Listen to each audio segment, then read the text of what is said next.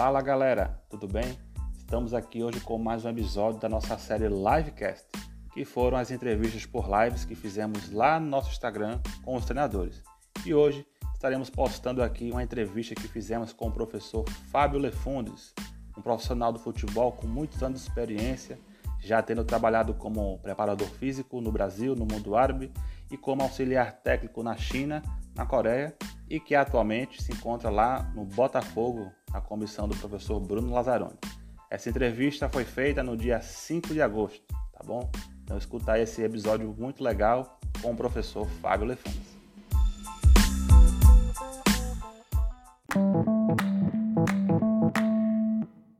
Boa tarde, professor Fábio Lefundes, tudo bem? Tudo bem, graças a Deus. Boa tarde a todos. O senhor consegue nos ouvir bem?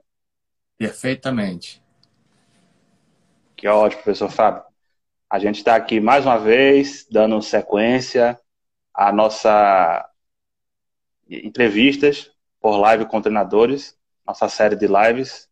É, estamos aqui recebendo hoje o professor Fábio Lefundes e desde já queremos agradecer, professor, por senhor ter aceitado o nosso convite. Nós já somos aí uma página com pouco mais de um ano e meio e o propósito é sempre esse: conversar com os treinadores, saber um pouco mais dessa profissão e interagir da melhor forma possível. A gente quer agradecer o seu, a sua disponibilidade em falar conosco aqui para a nossa sequência de lives. É, eu tenho acompanhado as publicações, né, o site do, do, da página de vocês, e é sempre bom, né, gratificante nós termos é, pessoas que se interessam em falar do, do produto interno, do que a gente tem dentro do Brasil, de quão é, qualificados são os treinadores que aqui possuem. E, então, sim, sim. É, parabéns pela iniciativa também de promover os treinadores, os treinadores brasileiros. Muito obrigado, professor. É, a gente vai iniciar aqui nossa entrevista apresentando um pouco o senhor, né? É, como a gente tinha colocado na nossa publicação, Sou um preparador físico com experiência no, em clubes do Rio de Janeiro, no futebol árabe e auxiliar técnico na, no Geobook da Coreia e no Shandong Luneng da China. Não foi isso? Sim, eu trabalhei, eu trabalho com futebol desde quando eu me formei, né? Na verdade, já Sim. no meu último ano de formação, em 1995, eu já estava fazendo estágio no, com futebol. Como eu não fui atleta, né, na verdade eu tentei ser, mas por, por algumas situações acabou que não, não era não, não dava para aliar o desejo à possibilidade então eu resolvi eu sempre fui apaixonado pelo futebol minha, minha intenção quando eu entrei para a universidade de educação física foi trabalhar com futebol o caminho mais mais propício a isso era pela preparação física né? então eu fui preparador físico durante alguns anos no Brasil antes de receber a primeira proposta, o primeiro convite para ir para fora do Brasil, eu fui para o Catar Uhum. Fiquei um ano no Catar como preparador físico, depois migrei para o futebol da Arábia Saudita, foram dois anos, e lá eu já comecei a. Eu já tive que assumir a equipe interinamente por algumas necessidades, queda de treinador, decisão da presidência. E já ali eu já comecei a, a entender como é que interinamente desejo. E depois de dois anos na Arábia Saudita, eu fui para a Coreia do Sul, ainda como preparador físico, e lá, né, surgiu um convite mais forte, eu tive que assumir a equipe por, por, por solicitação do próprio treinador, né, que ele foi, foi designado para a seleção coreana, ficou para ficar seis meses na seleção coreana, então ele me deixou no lugar dele e dali eu resolvi em 2013. Eu falei, pronto, eu, eu tá no momento de eu, de eu estudar, de eu buscar especialização para esse tipo de, de, de, de, de desafio, de possibilidade, que era um desejo mais à frente, mas eu tive que, que resolver o quanto antes. E fiquei mais até 2017 na Coreia e fui para o Shandong Luneng, é, também como auxiliar técnico. Nos meus últimos anos na Coreia, eu já exercia a função de auxiliar diretamente e depois eu fui para o Shandong Luneng como auxiliar técnico e fiz esses últimos dois anos lá. Excelente, professor. E aí, perguntando também, é, iniciando aqui, como foi, a gente queria assim, sempre estar tá perguntando isso para os treinadores para saber como esse período, É, da quarentena para o senhor, esses quatro meses aí, cinco meses que se passaram, é, quando tudo começou, o senhor já ainda estava trabalhando na China, o senhor já estava aqui no Brasil, e como é que foi o impacto lá quando tudo isso veio à tona? Que você faça um pouquinho aí desse período. Na verdade, eu já eu, tinha, eu voltei antes para o Brasil, né? Assim que acabou a temporada, nós fizemos a final da Copa da China no dia 6 de dezembro e no dia 8 de dezembro eu vim embora para o Brasil. E essa questão da pandemia estourou um pouquinho depois, né? E por conta dessa, esse foi um dos motivos que eu acredito que tem atrapalhado o meu retorno. E fui pego aqui no Brasil com essa notícia, não tenho o que fazer, né? não, não, não, estou sozinho nessa possibilidade, todo mundo com uma, enfrenta a mesma, a, mesmo, a mesma dificuldade até brinco, as pessoas estão no mesmo barco, em cabines diferentes. Algumas cabines estão numa classe me é, melhor do que as outras. E eu aproveitei, né? Eu falei, eu não, não, não posso martirizar e perder tempo. Eu, na verdade, eu pensei em potencializar o tempo do, enquanto eu estou aqui no Brasil para desenvolver alguns estudos, levantar alguns conceitos que eu tinha, fazer algumas preparações, participar de lives que as pessoas me convidam. É, Estou produzindo conteúdo, produzindo materiais metodológicos meus, algumas coisas autorais, algumas coisas é, pegando de outros e, e, aperfeiçoando, ou tentando tirar as dúvidas que, que porventura aconteça. Eu tô, tenho, tenho produzido bastante, tem sido profissionalmente, por não estar atuando, não é, não é positivo. Mas pra, pra, no processo de formação tem sido, tem sido um, um, um período muito interessante para mim. E é um, é um período também que é usado até para estudos, não é isso? Se aprofundar um pouco mais é, no futebol. Acho que muitos treinadores também têm feito isso, nessa qualificação, nesse período aí em que as coisas estiveram é, paradas, vamos dizer assim. É, eu, eu, eu tinha uma, eu, eu, sempre tive uma rotina de trabalho muito, muito pesada. Né? Eu sou meio que workaholic, então eu já me preparava desde sempre para a minha rotina. E quando eu fiquei aqui e, e, me deparei com a situação da pandemia, na minha, minha organização mental funciona igual. Eu pensei, eu preciso me organizar para continuar produzindo como eu produzia enquanto eu estava atuante no campo. Então, eu acordo, a minha costumava acordar, pratico a minha atividade como eu sempre fui, fui habituado a fazer e, e organizo o meu tempo para poder é, estudar né? nesse momento, um momento de ganho também. Se eu pensar apenas na, na, na, nos problemas, eu não vou conseguir evoluir. Então, tem sido um período claro. Tem sido uma, uma algumas coisas que antes você talvez negligenciava de não poder fazer, porque até por uma questão de tempo, eu tenho aproveitado para fazer agora, com muitos contatos com algumas pessoas que eu, eu havia não perdido, mas diminuído a questão de, de, de ter contato com essas pessoas, é, estudar alguns materiais que de repente ficaram para depois por conta da, dos compromissos profissionais. Então tem sido tem sido proveitoso nesse sentido, entendeu? Claro.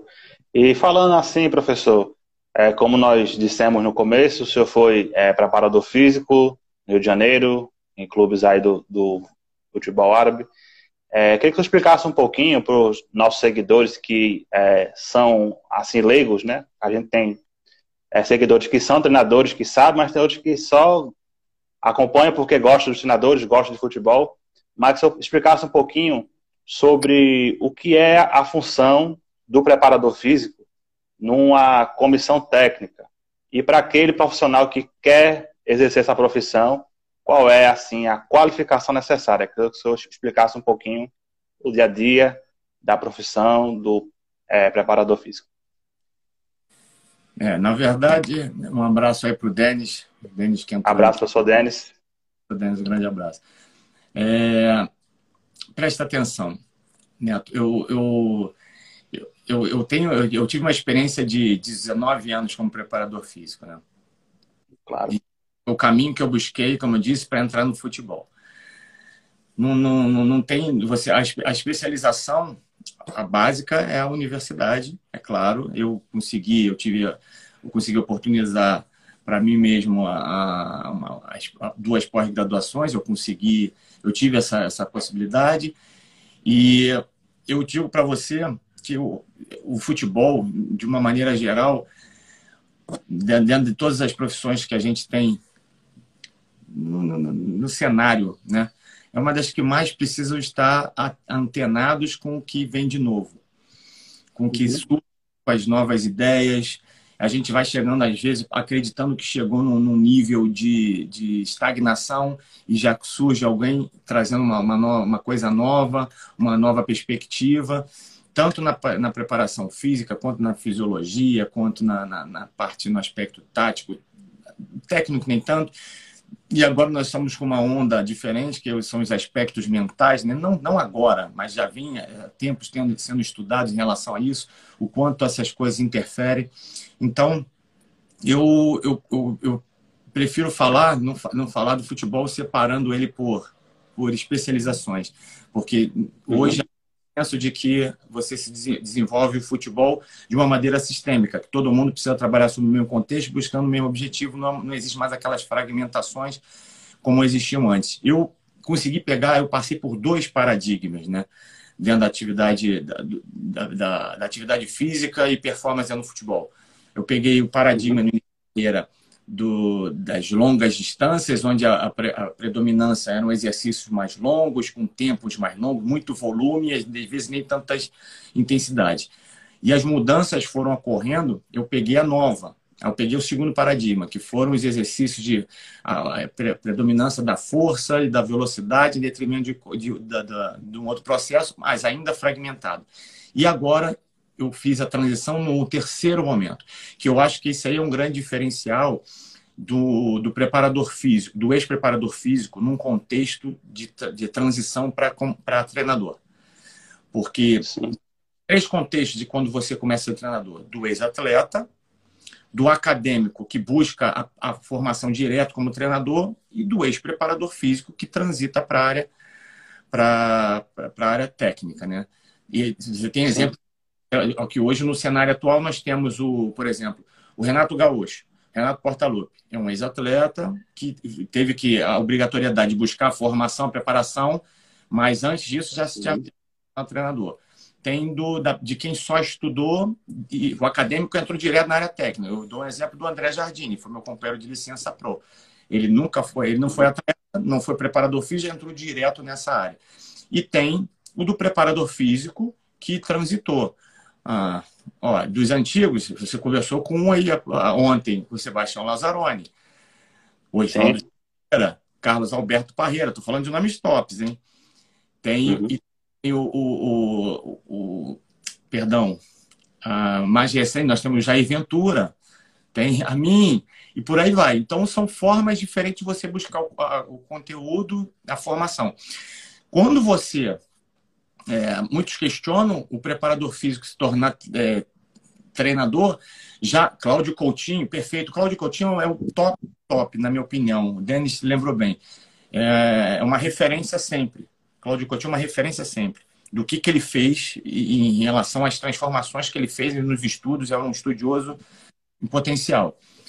Então, muitos questionam, falam, pô, você, você pensa no, no, como ex-preparador físico, né, como um acadêmico que migrou para a área técnica, falta experiência, te falta a experiência de você não estar dentro do campo. Sim, e eu costumo falar o seguinte, eu trabalho há 25 anos com futebol, né, eu sempre falo isso, eu não, não, sem ser repetitivo, mas é uma coisa de, de confirmação. 25 anos, eu sento no banco de reservas, eu escuto as preleções, eu participo de todas as reuniões, eu participo de todos os treinos. O jogador, ele vai participar do treino que ele está. Eu vou participar do treino que ele estava, do que ele não vai estar, do que possivelmente um outro grupo vai precisar, de um extra de alguém. Então, eu, eu, o preparador físico teve, tem essa possibilidade de é, rodar por todas as situações. Detalhe, vai no departamento médico, acompanha o processo de transição e por aí vai. Então, o que uma, uma, um detalhe, uma expertise que você não tenha de não ter vivido um momento, de não sentir a pressão de um jogo é, dentro de campo, você sente ela fora. E tá naquele contexto, você acaba adquirindo esse know-how também para poder trabalhar. O próprio Pedro ele lembrou do Thiago Nunes, mais recente. Tá aí, ó, vai para o final do campeonato Paulista agora, o Thiago Nunes e o Vanderlei Luxemburgo, dois, duas vertentes diferentes e que estão no mesmo. Duas gerações novas aí, né? E de contextos diferentes, um ex-jogador e um ex-preparador físico. Excelente. É, cada um tem a sua vertente, né, da, na base da procura pela capacitação, né, como o senhor explicou, bem, bem definido. Mas. É... É, tem algumas coisas no processo que eu acho importante. Igual o professor. Ah, o auxiliar técnico talvez seja o melhor caminho da, da, da, da fase de transição para todo mundo. Quem vai iniciar uma carreira, se você tiver a oportunidade de trabalhar como auxiliar de quem já possui uma experiência, além da base que você tem na formação, seja como atleta ou seja como acadêmico, né? Você trabalhar como auxiliar técnico, você consegue uma troca, uma interação interessante para sua para sua para potencializar o seu trabalho futuro. É, às vezes é um erro você fazer esse salto direto. Por mais que você acredite que tenha conhecimentos para isso, é um, às vezes, é, é, um, é, um, é uma linha muito tênue para você pular uhum. e querer pode correr em cima dela. Primeiro se equilibra, depois você você anda, porque são coisas, são visões, são vertentes, são responsabilidades um pouco diferentes, entendeu? Entendi. É, no caso, é, alguém que começa na preparação técnica e passa por outras outros locais da comissão até chegar ao técnico, só acho que seria um caminho melhor do que você ser o técnico direto? Ou isso é de cada profissional, é de cada perfil? É, nós, temos, nós temos casos de quem foi direto. Né? Hum. Temos casos de quem foi direto e que foi bem sucedido. Temos casos de quem foi direto no primeiro momento não foi, teve que é, não, não voltar como, como auxiliar, mas uhum que pensar de uma maneira diferente para retornar. Ó, vou dar um exemplo do Rogério Ceni. Entrou, Sim. entrou logo numa exigência alta, pancada, regrediu, diminuiu, pô, onde que eu preciso, onde que eu errei, preciso analisar um outro contexto, foi, mudou, teve outra pancada, retornou, então ele está num processo de construção. Se você, de repente, tivesse tido a chance de, de trabalhar como auxiliar técnico, alguns erros poderiam não ser cometidos. Isso não é uma receita, não é uma receita fechada, né? É possibilidade. O Renato Gaúcho, ele, ele começou como atleta, treinador, depois passou e detalhe, eu quando eu falo do acadêmico, eu não posso esquecer uma coisa. Hoje existe, exige-se a obrigatoriedade da licença.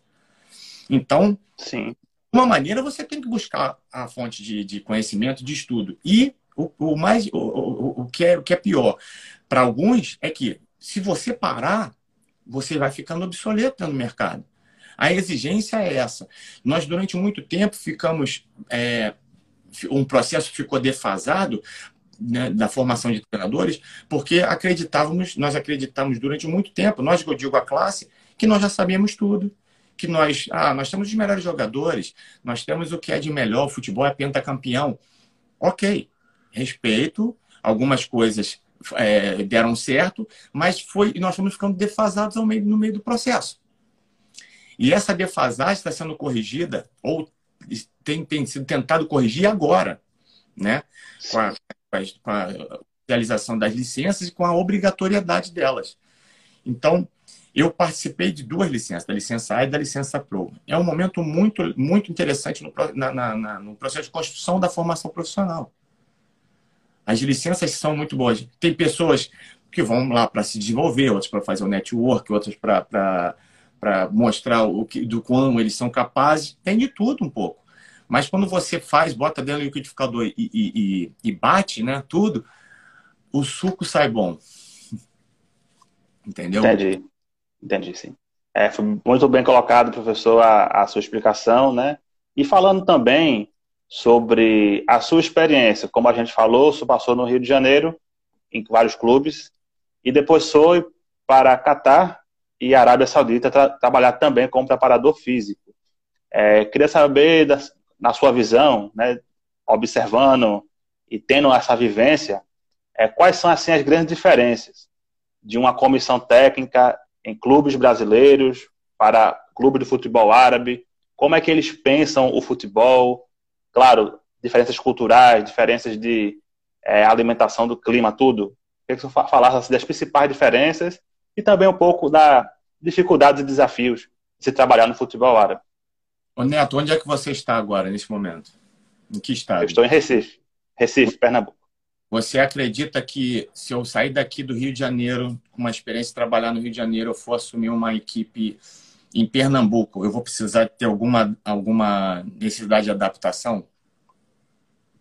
Na sua opinião? Acredito que sim. Em algumas coisas, sim. Eu acredito que em muitas coisas, sim. Muitas coisas.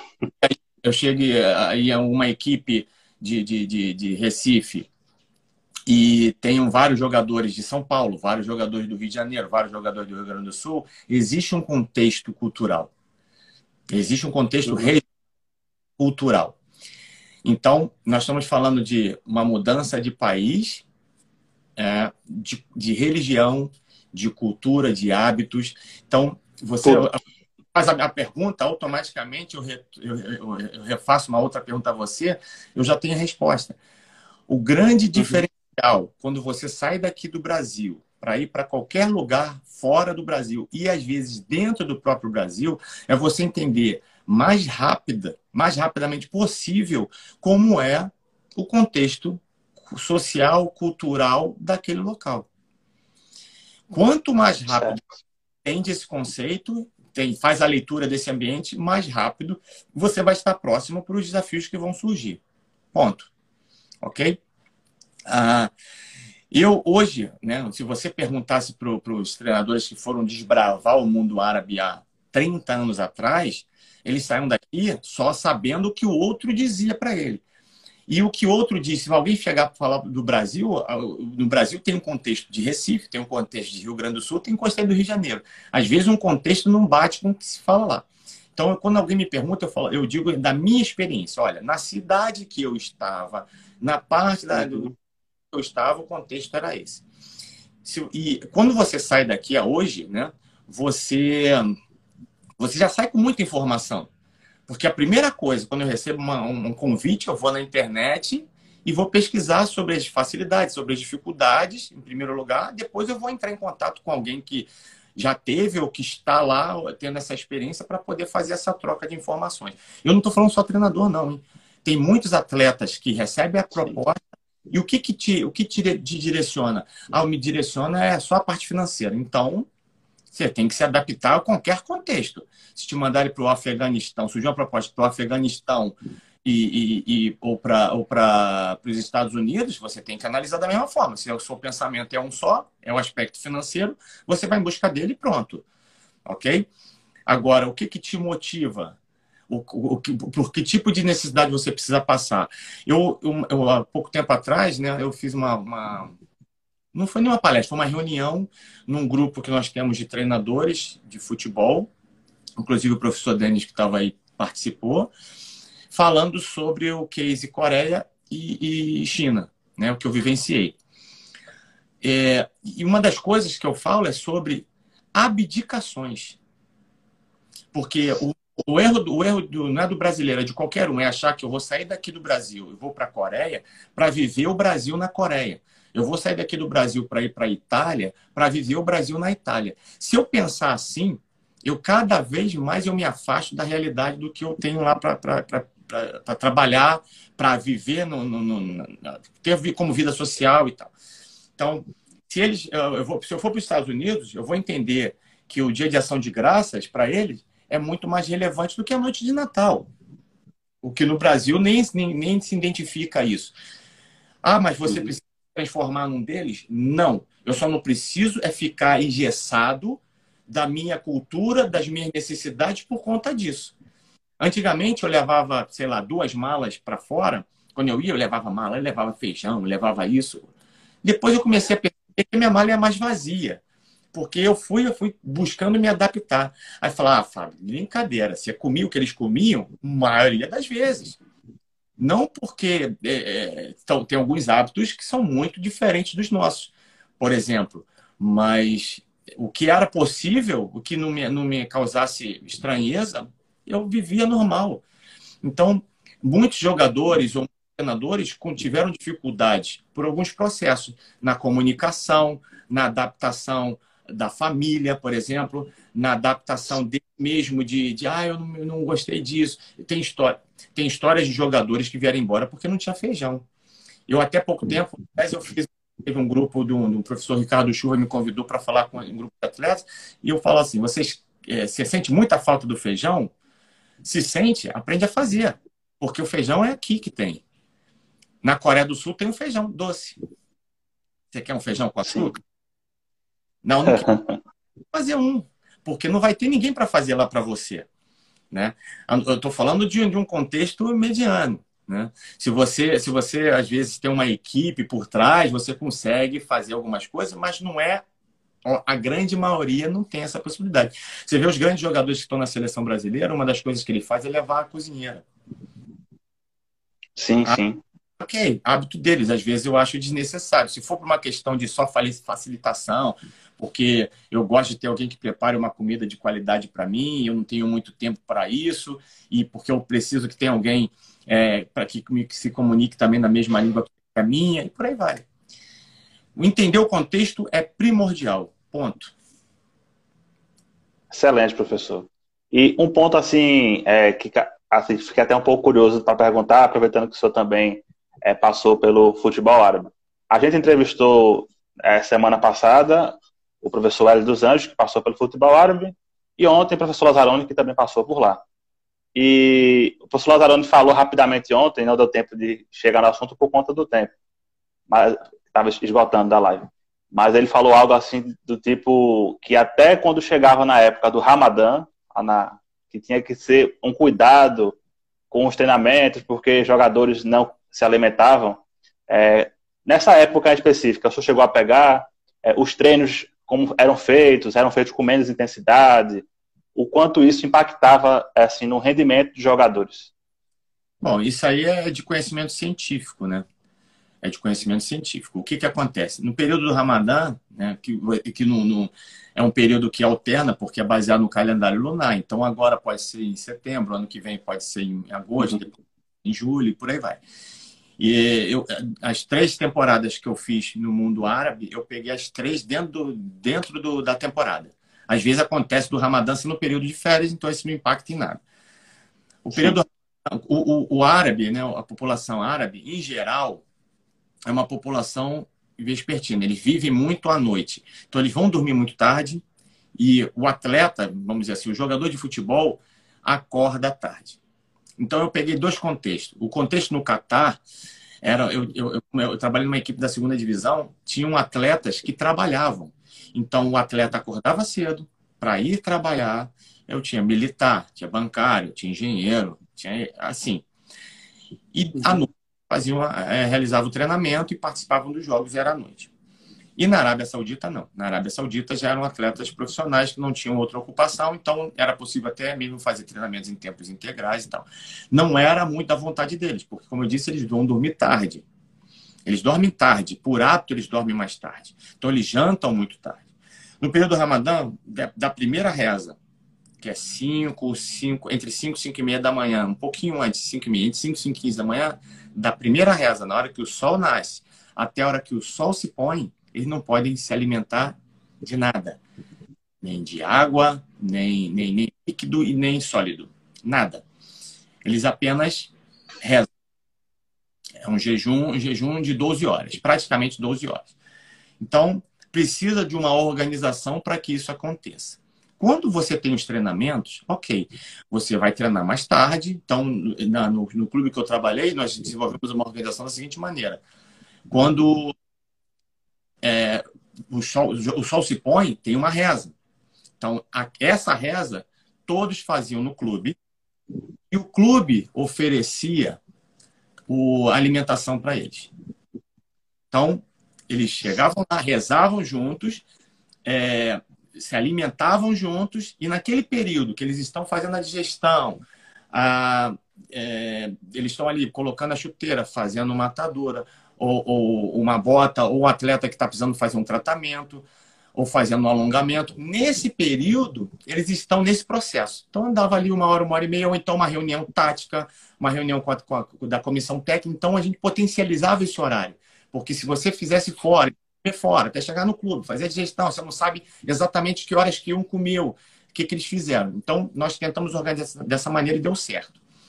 Até porque é, o que eles fazem, por coincidência, né, eles fazem por facilitação, eles iam, esperavam a primeira reza, que é a hora que o sol nasce, rezavam e iam dormir. Aí eles dormiam praticamente até a hora de se alimentar, rezar e se alimentarem novamente, Sim. passarem a treinar. Então, mudavam é, o, o, o ciclo dele, fazia aquela mudança do biorritmo, era muito grande. No treinamento, nós desenvolvemos uma, uma, uma característica também diferente. Porém, tinha jogos nesse processo. Aí é que era o problema. Porque quando você tem jogos nesse período do Ramadã, você tem um decréscimo de performance muito grande. Mas, mas, não era só para minha equipe. Todas as equipes passavam pelo mesmo problema. Então, você nivela.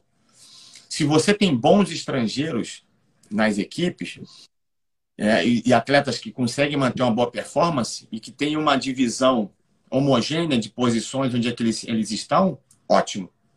Porque esses atletas é que davam uma intensidade a mais no jogo, porque eles não vivem essa necessidade. Salvo o estrangeiro muçulmano, porque também acontece. Entendeu? Então, o processo de identificação Ramadã, no, no período do Ramadã, no treinamento, é muito mais importante do que no jogo. Porque se eu consigo entender como é que funciona o meu no treinamento, quando eu jogo para, eu vou para o jogo, eu já sei até que ponto eu posso chegar. E por, por conta de toda essa organização que nós fizemos na época que eu estive lá, nos dois anos da Arábia Saudita, nós tivemos uma excelente performance. Inclusive, melhorávamos a performance durante o Ramadã pela essa organização. Deu certo no meu caso, na nossa cidade, deu muito fazer dessa maneira, entendeu? Não é fácil. Por, o Neto, tem uma outra coisa que acontece durante o Ramadã também. Às vezes a reza acontecia dentro do aquecimento. Quando é o aquecimento do, do treino, ok. Você a gente já nós já fazíamos uma organização também dessa maneira. A reza vai ser às 19h15. Nós começamos, marcávamos treino para 6h45.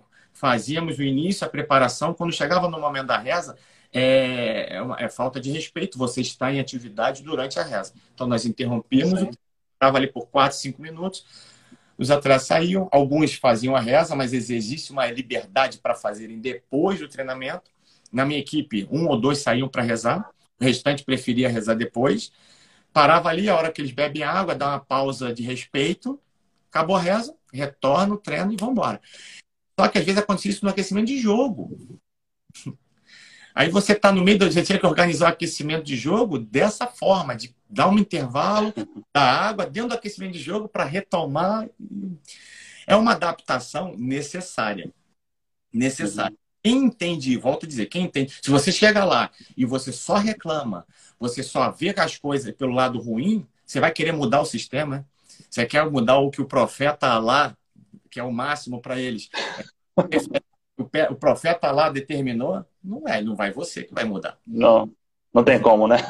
Se o rei da, da Saudia não muda, por que, que eu, cristão, estrangeiro, vou mudar? Então é mais fácil Exatamente. funciona o processo deles. Adaptação. E uma, fazendo é, uma pergunta aqui que um dos nossos é, seguidores falou, a, a maior dificuldade, é, falando agora mais especificamente no futebol do Catar, se referindo aqui à parte física. É, o Catar tem aquela questão do, do, clima, né? Tanto é que a Copa do Mundo vai ser no, no final do ano, em 2022. Passa um pouquinho se isso interfere tanto na parte física dos atletas, quais assim são as maiores dificuldades, falando do, do país da próxima Copa. Não, o, é, o Catar, o, o, mundo árabe em geral, né? No período do verão é muito, é muito quente. A Catar, Emirados Árabes, Bahrein, Kuwait, Arábia Saudita. É, por isso é que a maioria das equipes, nesse momento, é, nesse período, né, é o período de preparação deles. Aí, esse período de preparação eles fazem fora do país. eles vão para cidades na Europa ou até mesmo da Ásia que são mais o clima mais ameno, né? Tailândia, por exemplo, algumas cidades coreanas, chinesas ou Europa, a maioria vai para a Europa para fazer. É, eu, a minha equipe, né, quando eu fui para lá no, no Catar, a equipe que eu fui trabalhar, uma equipe da segunda divisão. Não tinha essa, essa, esse budget, não tinha essa verba para poder sair, então era necessário fazer dentro. Eu, nós chegamos a, eu cheguei uma vez no clube com 52 graus. Não no treinamento. O treinamento era acima de 42, 43 graus, isso 20 horas, às 20 horas do treinamento.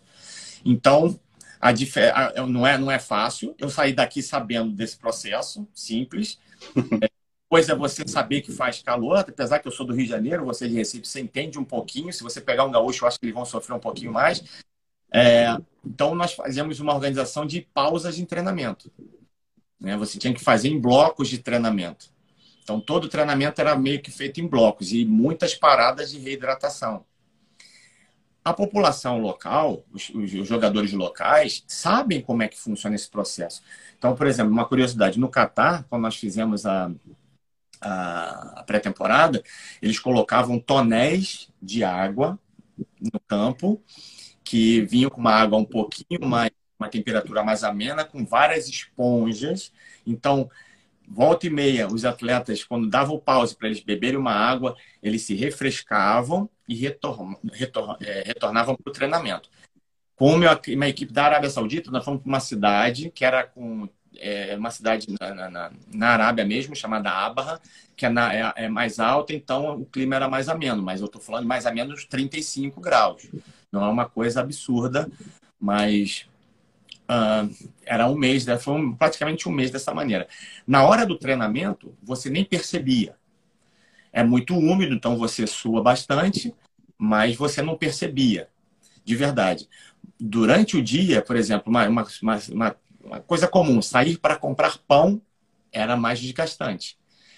Era mais desgastante. À noite diminuía, aumentava, mesmo com a umidade alta, ele diminuía um pouco, mas durante o dia era insuportável.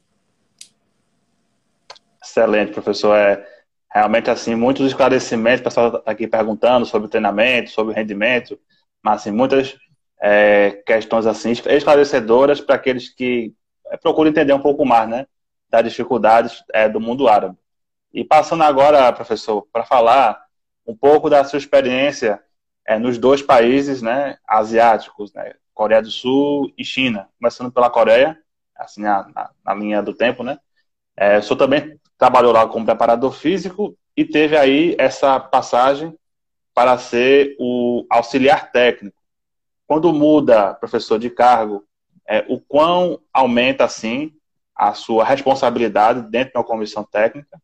E como nós não temos aqui no Brasil muitas notícias, também queria que você falasse um pouco sobre a organização, o modo de jogo assim da liga coreana. A, a liga coreana é uma liga meio que uh, exclusiva no mundo, porque eles não, não têm muita é, utilização de, de, treinadores estrangeiros. Então, eles são muito que limitados às ideias da, do, do, que o futebol coreano produz, do, que, do, que, do tipo de estudo que eles fazem.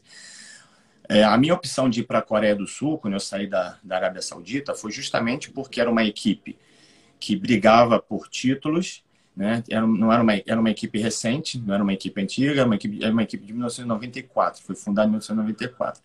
Eles tiveram, já haviam sido campeões da Champions League, mas nunca haviam sido campeões locais. Eles ganharam uma Champions League em, 2000 e, em 2006 e foram campeões, campeões da, da Liga Coreana em 2009. Eu fui chegar lá em 2011. Né? Em 2011, nós já, já, já chegamos à final da Liga Coreana e chegamos à final da Champions League. Perdemos a Champions League nos pênaltis, a final, e fomos campeões coreanos. Ah, é, tem, tem as suas particularidades, mas, por exemplo, a gente, eu sempre, as pessoas têm a, o hábito de colocar no mesmo saco Coreia, China e Japão. E são completamente diferentes a, a cultura de e a dinâmica do jogo. O futebol coreano é muito impetuoso, fisicamente de muita força. Os atletas coreanos não deixam na, nunca menos do que 100% dentro de campo. É comum você ver os jogadores acabarem os jogos totalmente extenuados, completamente extenuados, porque eles vão no limite, no treinamento e no jogo. Eu até eu tinha os números na época, na, na, na liga, a maior, no, maior índice de, de lesões acontecia nos treinamentos e não nos jogos. Os atletas conseguiam, eles conseguiam ser exigidos tão, tão ao máximo nos treinamentos, mais do que nos jogos. E foi uma coisa, foi uma grande mudança que eu, que eu consegui, junto com a comissão eu era, eu era o único estrangeiro, né? o coreano implantar. Eu trouxe, eu levei essa ideia para eles. Falei, não é possível. Os números dizem que as lesões acontecem muito no processo de preparação. Então significa que eu estou chegando na, na, na, execução, onde eu quero chegar no máximo, que é o jogo, na, numa condição não propícia. Eu estou passando do ponto aqui. Eu, eu, eu não estou chegando nas minhas melhores condições lá. Então vamos, vamos tentar reverter esse processo de eles chegarem no máximo no momento do jogo. Né? Eu trabalhei com muitos atletas veteranos lá e eu, eu, uma das coisas que acontecia, eles tinham essa, eles tinham essa, essa, essa característica. O atleta mais velho joga, aí eu deixo ele dois dias fora, depois ele treina igual um louco, aí no jogo eu falo, ah, nesse jogo ele vai estar cansado. E eu falo, vamos, vamos pensar no lado contrário. Vamos fazer com que o jogo seja o máximo dele. Né? Se você passa a entender essa ideia, muda toda a sua preparação. E por, acho que talvez por isso que eu fiquei lá tanto tempo junto com eles, porque nós diminuímos isso bastante e conseguimos performar jogando três competições simultâneas. Eu fiquei sete anos jogando três competições direto, com Champions League, é, Liga Coreana e a Copa da Coreia. E sempre, sempre com ótimos resultados, isso que era bom. Claro, tínhamos bons jogadores, mas os resultados vinham em, em detrimento também da, da preparação que era feita. E a, é o, nível de, de, de, aplicação, de entendimento é muito forte. Os atletas são inteligentes, ok? É uma coisa que eu falo, também bato muito aqui na tela, na formação do atleta, eu, a, a maioria não, 100% dos atletas profissionais coreanos, desculpa, 90% dos atletas profissionais coreanos têm formação universitária, porque eles já fazem o processo de formação deles nas categorias de base atrelado ao, à universidade. Então, praticamente, uhum. a categoria sub-20, ela se junta com a universitária. Então, os atletas, já quando chegam nesse processo, que terminam o ensino médio, passam para a universidade, jogam pela universidade, de lá são contratados. Salvo os excepcionais. Os excepcionais não passam pela faculdade. Eles já saem do college direto profissional. E são, não são muitos, vou, vou dar uma média de talvez de um por equipe tenha esse processo. Em média, alguns nenhum, alguns dois, mas em média. No tempo que eu fiquei lá, nós tínhamos, tivemos um ou dois, no máximo dois, que saíram do college direto para a equipe profissional e já passavam a jogar com, com, com idades é, menores. Então, ele já tem um nível de entendimento de jogo diferente. O que você propõe, eles entendem. A defasagem é que eles não veem outras experiências. A formação do futebol dos treinadores de futebol coreano passa por cursos internos e por uma parte, um, apenas um período de experiência de intercâmbio na Alemanha. De... Então, eles não têm, dentro do próprio curso, que é ministrado por coreanos, então eles só têm uma estruturação de aprendizagem. Né? Aqui nós temos essa possibilidade. Então, a, própria, a, CBF tem promovido com trazendo profissionais de outras, de outras nacionalidades para trazerem uma gama maior de conhecimento. Diferente na China, que de 16 equipes eu enfrentava duas, três com treinadores é, restantes estrangeiros. Então você joga contra a equipe italiana, escola, escola italiana, escola croata, escola alemã. Brasileiro não joguei contra nenhum. Eu, era o, eu fui o único auxiliar técnico brasileiro na liga durante os dois anos que eu estive lá. Não tinha nenhum treinador e nenhum auxiliar técnico. E continua sem ter nenhum treinador brasileiro lá ainda. E agora nem auxiliar tem mais, porque eu não voltei, então não tem nenhum. e falando também um pouco sobre a sua recente experiência no Chadon Lunen, né, como a gente até procurou saber, tinham alguns jogadores brasileiros no elenco, né, o Tardelli, Roger Guedes, Gil, e como é que foi assim essa experiência?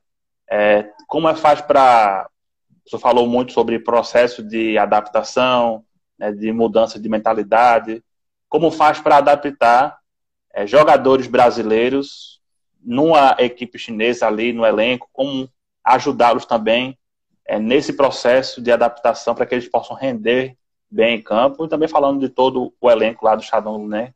Traz um pouquinho dessa experiência na China. Quando, quando eu cheguei lá, já tinha, já tinham os dois brasileiros já estavam lá um determinado tempo. O Gil chegou em 2016 e o Diego Tardelli tinha, chegou em 2015. Então eles já eles já conheciam muito mais o local do que eu. Isso é uma outra coisa que eu faço também. Eu procuro escutar deles o, como é que funcionam as coisas, mas eu tiro as minhas conclusões e as minhas avaliações. Uhum. Claro. Pelo que eles me falaram. Né? Ah, esse aqui não funciona por causa disso, disso, disso. Se contextualizar a explicação e eu entender que é uma coisa que realmente não, vai, não vale a pena eu lutar contra, aí eu, eu, eu até respeito a opinião. Não, senão eu vou tirar as minhas conclusões. O, depois que eu cheguei, os estrangeiros tratados foram apenas o Roger Guedes e o Fellaini. Né? Então, e o Moisés, perdão, e o Moisés. Foram três estrangeiros que chegaram depois de eu já estando lá. Então, para esses estrangeiros, eu consigo, eu consigo opinar e facilitar o caminho deles da, da adaptação. Na própria, né, na própria China, tem essa questão. Né? O professor Ronaldo que está aí, Ronaldo Torres, preparador físico, trabalhou lá no Shanghai. Viver em Shanghai é diferente que você viver em Beijing do que você viver em Dinan, onde eu vivi ainda tem essa questão, da, além da adaptação a uma nova cultura, um novo país, tem cidades que mantêm padrões diferentes das outras. Então, eu vou até brincar com ele. Se adaptar, fazer uma adaptação para morar em Shanghai é fácil. Porque, é, por exemplo, o Oscar, que está lá no, no Shanghai pedir, o Oscar jogou na seleção brasileira, ele disse uma vez para mim que Shanghai era melhor que Londres. Então, bom, realmente, né?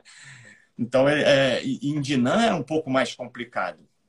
E você pega a grande diferença, você vê o, o Roger Guedes para o Fellaini e para o Moisés. Fellaini, que é solteiro, vem da, da, experiência da Inglaterra. O Moisés, que é casado com dois filhos, vem da experiência do Brasil. E o Roger Guedes, que é casado, mas tem 20, 22 anos de idade.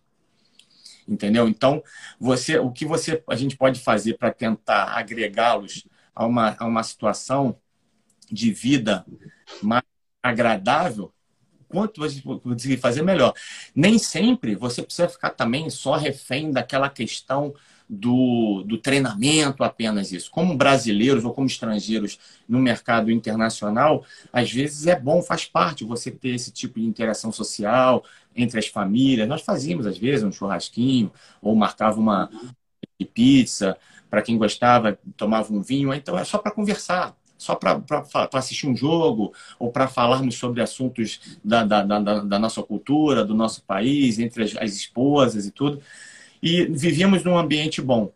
O próprio Ronaldo Torres estava lá, eu ia, eu ia lá também, quando tinha folga, ia lá fazer uma visitinha, íamos tomar uma cerveja, bater um papo com outros, outros profissionais, com o Renato Augusto, com, com o Rômulo, o Rômulo fisioterapeuta lá no, na seleção feminina essa interação também, esse network é importante, né? Porque você pode, nesse momento, você pode ter uma vida social, mas tra trazendo a nossa realidade. Não ficar refém dela. Ai, se eu não fizer isso, eu tô, eu, eu tô triste. O Ronaldo colocou aí, Shanghai não é China. Não é, não. Não é mesmo. e, professor, a gente já está aqui nos, nos últimos 12 minutinhos, só para fazer uma pergunta que um seguidor fez lá em cima. É, falando a equipe do Qatar, que o senhor tinha falado, que jogadores é, trabalhavam e depois treinavam. É, era mais propício o histórico de lesões por isso ou não? Era normal como qualquer outro clube? Foi uma pergunta de um seguidor.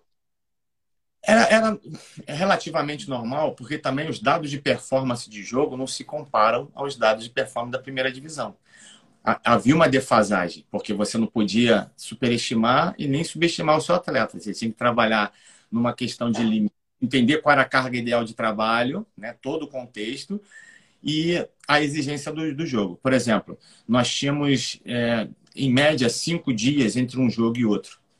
Então, esses cinco dias era um tempo é, suficiente para podermos fazer a preparação para o jogo seguinte, a recuperação de um e a preparação para o outro. Né? Ah, a dificuldade maior é muito na composição do treino. Engraçado, eu tinha atletas que trabalhavam e outros que não trabalhavam. Os que davam, que, que davam, geravam melhores resultados eram os que trabalhavam.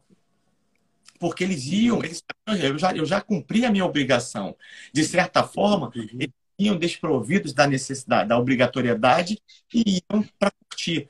E quando o treinamento flui de uma maneira que interessava ele, e que é, essa é o grande segredo, né? o Bruno Comelli está aí trabalhando nos Emirados Árabes, sabe disso. O grande segredo de você lidar com essa população é que o treino seja agradável, exigente sempre e agradável.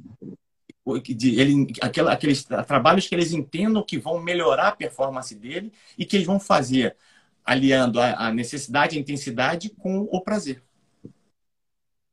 Excelente, professor. E falando agora aqui sobre o, o nosso país, né? Brasil. É, a gente queria saber é, quais são os seus planos é, para o presente, para o futuro. É, o senhor pretende é, comandar uma equipe aqui no Brasil? O senhor pretende voltar para algum país asiático, para o futebol árabe? Como é que está aí o planejamento do Fábio Lefundes de 2020 para frente? O que é que o senhor pensa da, da carreira? É, eu, eu entendo que eu, eu, eu fiz uma escolha, né, de uma transição. Ah, aqui no Brasil, muitas pessoas nem, nem identificam quem é o profissional Fábio Lefunde. A não ser os que, as pessoas que tiveram relação, relacionamento comigo ou que me conhecem de uma outra experiência, porque efetivamente aqui eu saí como preparador físico né, 12 anos fora e, tô, e retornei num outro processo, mesmo uh, tendo feito as licenças, tendo, estando em contato com outros profissionais e uh, as, as, as, situações, as conversas né, que vinculam em relação ao, ao, ao meu nome. Então, o, a questão da pandemia gerou uma limitação, né? Porque por mais que alguma equipe tenha interesse é, de você no seu trabalho, automaticamente você fica impossibilitado de viajar. Então, algumas surgiram algumas situações, tem algumas conversas em andamento. Eu também não descarto a possibilidade de fazer um trabalho em categorias de base, dependendo da, da, da, da proposta. Não, não é a financeira, a proposta profissional acima de tudo. Sim que propõe, porque uma das coisas que, que incrementa a sua, a sua experiência é a prática. Então, se automaticamente você consegue praticar o que você entende de futebol, o que você gosta, pensa em uma categoria de base, por exemplo, e você consegue mostrar para um atleta que ainda não está no processo de formação dele, como funciona, como proceder, a de Covid vai ter mais facilidade para um atleta em final de, de, de, de fase de formação. Concorda? Então, se, até numa possibilidade como essa, eu estaria, estaria propenso a aceitar, volto a dizer, pela proposta profissional. Por todo é, o contexto, né, pelo projeto da equipe, pelas condições de trabalho, nesse quesito que o senhor fala também, não é isso? É, você tem várias coisas que você analisa quando você recebe uma proposta, né? É, como eu falei lá atrás, você, se a pessoa só estiver pensando, preocupado com, com o aspecto financeiro de verdade, fica, fica aguardando uma proposta de fora, porque é o mais cômodo, o mais possível disso acontecer. Agora, se, se você tem como projeto a sua preparação, a sua formação, aí você analisa outros cenários, outros contextos. Então, hoje, entendendo o, como é que as coisas estão no, no, no momento, o momento atual, né, de, em relação a viagens, as possibilidades, as ligas como estão funcionando, tendo uma série de adaptações que estão tendo, são feitas para que elas aconteçam, mudança de calendários, inclusive aqui no Brasil, né? mudança, mudou o calendário, tá, as coisas são, funcionam de uma maneira diferente. Então, eu, eu estou em busca muito mais hoje de um desafio profissional do que uma, uma, uma resposta ou uma, uma, uma vantagem financeira. Excelente, professor. A gente torce aí para que o senhor consiga é, atingir seus objetivos profissionais. E aproveitando aqui esses cinco últimos minutinhos, é uma pergunta que a gente costuma fazer para os treinadores.